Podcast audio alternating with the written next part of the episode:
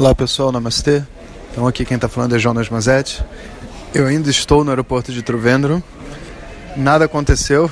Eu só estou gravando o segundo podcast mesmo, porque eu achei que eu tinha mais coisa para falar sobre a viagem. para começar, uma coisa interessante, né? Que esse aeroporto ele é menor e de certa forma mais calmo. Quando eu passei para fazer meu check-in, ainda tive a benção aí de conseguir um upgrade. Estou super feliz quase não deixaram eu passar com as minhas câmeras porque a minha mala de mão pesa 16 quilos. Mas depois de ver que não tinha jeito, porque eu não tinha como despachar, bateria, câmera e tudo, eles deixaram eu passar. Eu estava aqui conversando com vocês sobre a troca de papéis, como que é importante saber qual é o nosso papel, sabe? E não tem jeito, mesmo ouvindo isso, a gente faz mais de um papel, porque tem algo dentro da nossa mente que quer acreditar, sabe? E, e esse quer acreditar é o que acaba com tudo, né? Porque a gente tem que aprender a ouvir, não misture papéis. Se é professor, seja professor. Se é amigo, seja amigo. Se é irmão, seja irmão. Se é empregado, seja empregado. As pessoas são ignorantes e você também. Quando você mistura papéis, você cria, você dá margem a uma confusão. Mas como eu estava dizendo, a viagem foi muito intensa. Tive essa parte também de dirigir filmes, é, enfim, fazer um monte de coisas associadas à, à gravação, atuar, fazer minhas aulas. E de Lambuja eu ainda estava ali com alguns alunos que me acompanharam e, e queriam conversar comigo. Então o papel Jonas, viajante, ficou um pouco reprimido de lado e o que me deixou cansado, sabe? Eu gosto de viajar e fazer minhas coisas, mas eu gosto do meu tempo sozinho. E quando isso não acontece, não é muito fácil, né?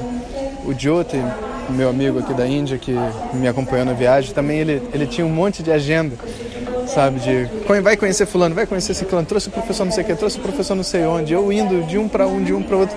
Foi uma loucura. No dia de ir embora, ele bebi um pouco d'água. No dia de ir embora, ele falou assim: é, Então agora a última pessoa, prometo, é, é, um vizinho meu que quer te conhecer. Só que eu, eu não aguentava de sono, eu fui dormir. Fui dormir às 10 horas da manhã, a gente passou a manhã toda visitando templos. É, eu dei aula, né, 3 e meia da manhã, então pô, eu cheguei 10 horas dormi, acordei 2 e meia. Eu falei, ih, Jota, seu amigo, ele, tudo bem, eu falei pra ele que você tava dormindo.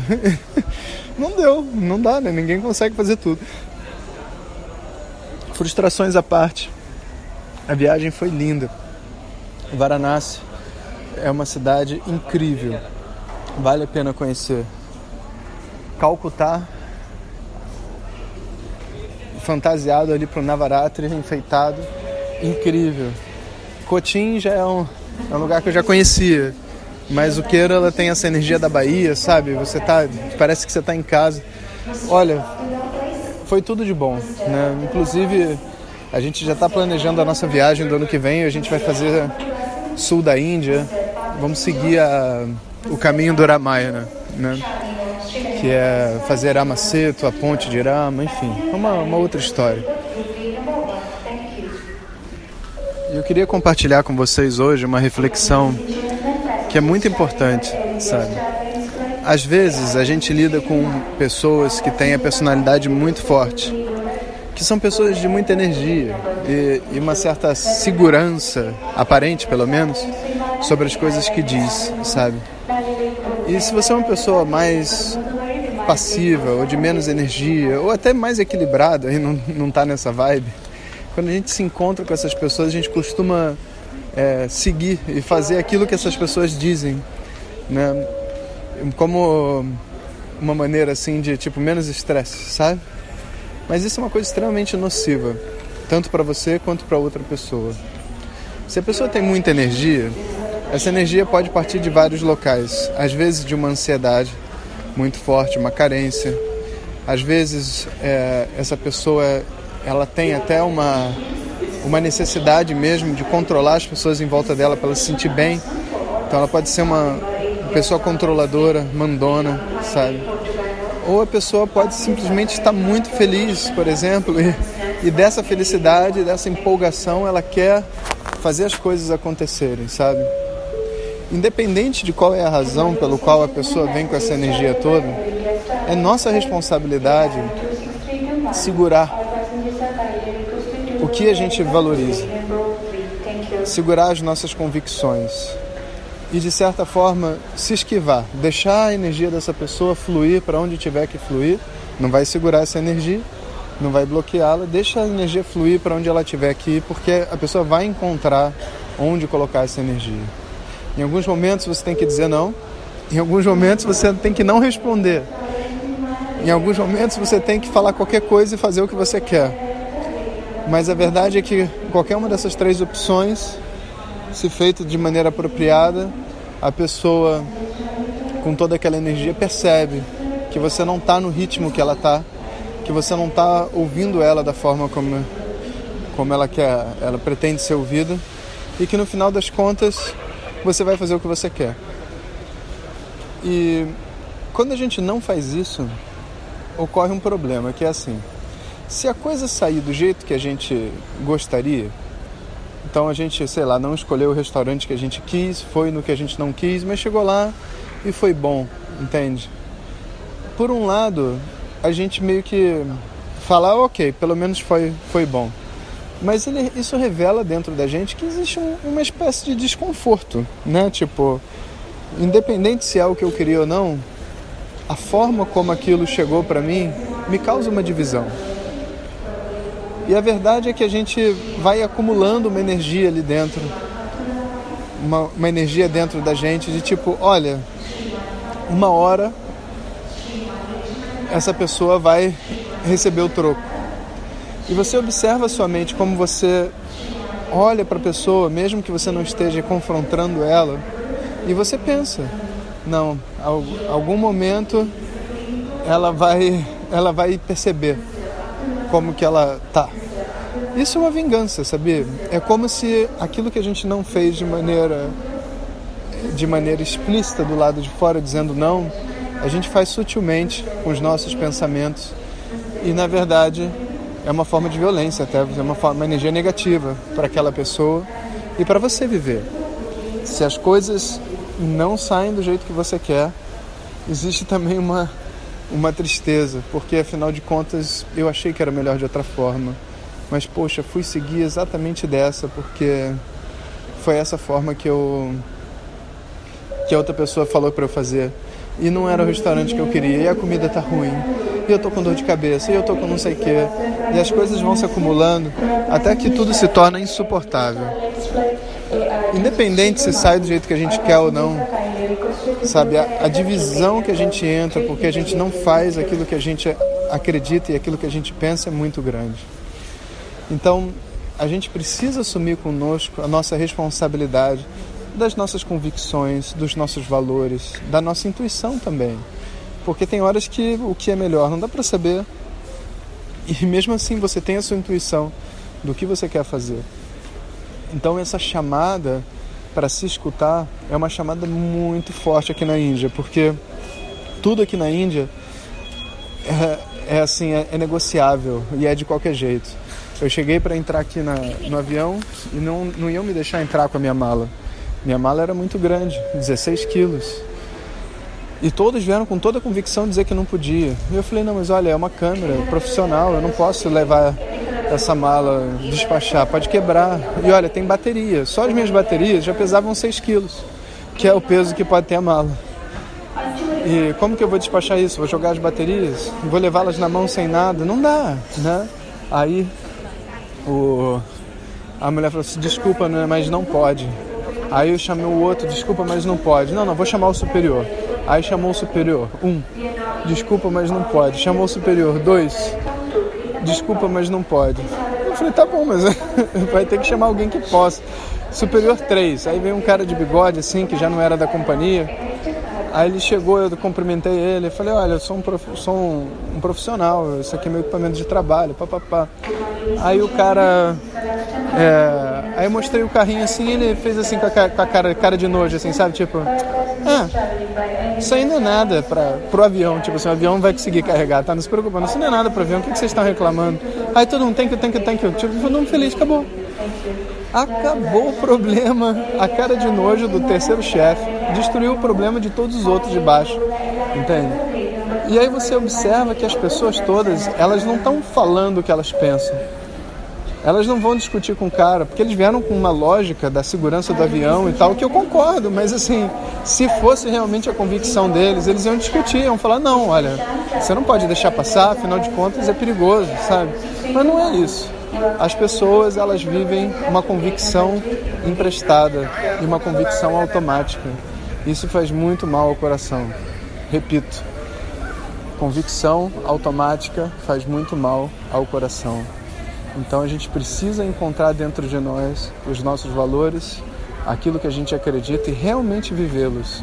Essa é, a, vamos dizer assim, a nossa parte nessa história. E a Índia ela é uma professora para isso. É uma professora. O que é mais fácil da gente fazer aqui é culpar esse país diverso e variado, diferente do nosso, por todas as nossas frustrações. Hoje de manhã eu fui no templo do Padre Manaba Swami, que é o último templo que eu queria ir mas não consegui entrar, porque estrangeiro não pode entrar. E eu tinha falado com o Jyoti, eu falei, Jyoti, melhor eu ir sozinho, porque eu entro num grupo de estrangeiro, ou, vai, ou vem você comigo. Mas foi um menino que, cara de sonso, sabe? Que não é safo, ele não vai conseguir entrar, porque a hora que falar que eu sou estrangeiro já não pode mais. Não, vai conseguir, não sei o que, é uma discussão. Cheguei lá, não consegui. Que, que, eu vou fazer agora? Culpa do Jyoto? Não, ele estava fazendo o que ele acreditava. Culpa do menino, coitado, viajou cinco horas de carro para me levar lá. Também não. A culpa é de quem? A culpa é minha. É minha, só minha, não é de mais ninguém. E do que, que é minha culpa? De não entrar? Não, de não entrar não é. não entrar é a regra do local e a gente estava contando com a sorte, entende? Mas a culpa do meu sentimento é minha. Se eu estou frustrado ali porque eu não fiz o que eu queria ter feito, a culpa é minha. Se eu estou frustrado ali porque eu queria entrar de qualquer jeito, porque o templo é a coisa mais importante para mim, a culpa também é minha, porque o templo não é a coisa mais importante. Todas essas coisas espirituais não funcionam nessa energia de ah, se eu não conseguir acabou minha vida, entende? Sabe o que, que eu fiz? Vou contar para vocês. Eles não deixaram entrar. Aí eu pedi para esse menino que veio comigo para pegar o meu dinheiro que eu tinha dado para oferecer lá, o meu colar, para ele mostrar lá para a imagem. E ele entrou. E de repente ele se tornou útil, porque ele é indiano, ele podia entrar. Vai que sozinho também fosse barrado, pelo menos ele entrou. Aí ele entrou. Aí eu sentei do lado do templo, na porta, num lugar de pedra e comecei a cantar todas as orações que eu faria lá dentro, até outras que não daria tempo de fazer, porque afinal de contas é, é uma fila enorme, né? Você acaba tendo poucos segundos. E fiz minhas orações do lado de fora. Voltei para o hotel uma hora mais cedo. Fiz uma prática de yoga, que eu vou pegar um avião super longo, entende? Olha, no final das contas, eu visitei o meu templo mas não tive a Darshana física, mas o meu templo interior eu visitei. Que é o propósito da gente ir num templo assim. Então tá tudo bem, sabe? Tá tudo bem, se não for dessa vez, vai da próxima. Existe uma expressão é, muito legal que é assim: quanto maior, quanto menor a imagem, maior o Brahmani. Brahmani é o, aquele que estuda os Vedas, né? o, o buscador espiritual. E a imagem é a imagem que a pessoa usa para fazer suas orações, o símbolo, seja ele qual for. Pode ser um livro, pode ser uma foto de um mestre, pode ser o que for. E geralmente quando a gente começa, a gente está tão desconectado da realidade que a gente quer botar dentro do, nossa, do nosso apartamento um Ganesha de 3 metros de altura. Para que a gente possa entrar todo dia, se conectar àquela energia, sabe? Mas esse, essa conexão, ela não, não ocorre devido a a, a presença daquela imagem. Ela ocorre por um conjunto, uma atmosfera dentro da mente. E quanto mais a gente evolui do nosso caminho espiritual, menos a necessidade de uma imagem gigante. Vai ter um certo ponto onde você pode ter uma imagem pequenininha e daqui a pouco talvez você só medite ou você só lembre das imagens todas. E tudo isso se conecta dentro de você. Então fica a mensagem para vocês lembrarem. Quanto maior a imagem, menor o Brahmini. Ou melhor, né? fica mais bonito. Quanto menor a imagem, maior o Brahmini. E eu vou ficando por aqui. Meu avião daqui a pouco está entrando. Tem que começar o meu, o meu procedimento aqui de check-in, de embarque. Então vamos recapitular as mensagens dessa viagem. Quando a gente tenta controlar o mundo, o mundo se torna um inferno. Com a xícara vazia, o mundo é uma escola. Que os pais da terra estejam no céu, que os pais do céu estejam na terra. Que você possa ser o pai que você gostaria de ter tido, em vez de ficar tentando mudar os velhos que já não vão mudar mais. Que você possa ser os pais que você gostaria de ter tido. E a última agora eu até esqueci, mas eu vou para a penúltima, eu vou para a última de hoje. Então, quanto menor o Brahmani, quanto menor a imagem, maior o Brahmani. Então, um abraço a todos e a gente se encontra daqui a pouco nos podcasts que a princípio vão continuar. Eu queria até saber a opinião de vocês, se vocês gostam dessas reflexões. É, por favor, comentem aí no SoundCloud ou coloquem as mensagens no Face para eu saber que vocês estão escutando. Porque infelizmente essa coisa de podcast a gente fala, mas a gente não sabe né, quando as pessoas vão escutar. Então, se vocês estiverem escutando, por favor, é, coloquem no Facebook, respondam no SoundCloud para a gente pra poder saber se eu continuo ou não com esse projeto. Eu gosto muito de fazer, né? Mas eu quero saber de vocês também como vocês se sentem. Um abraço a todos e obrigado por terem viajado comigo até aqui. Hariom.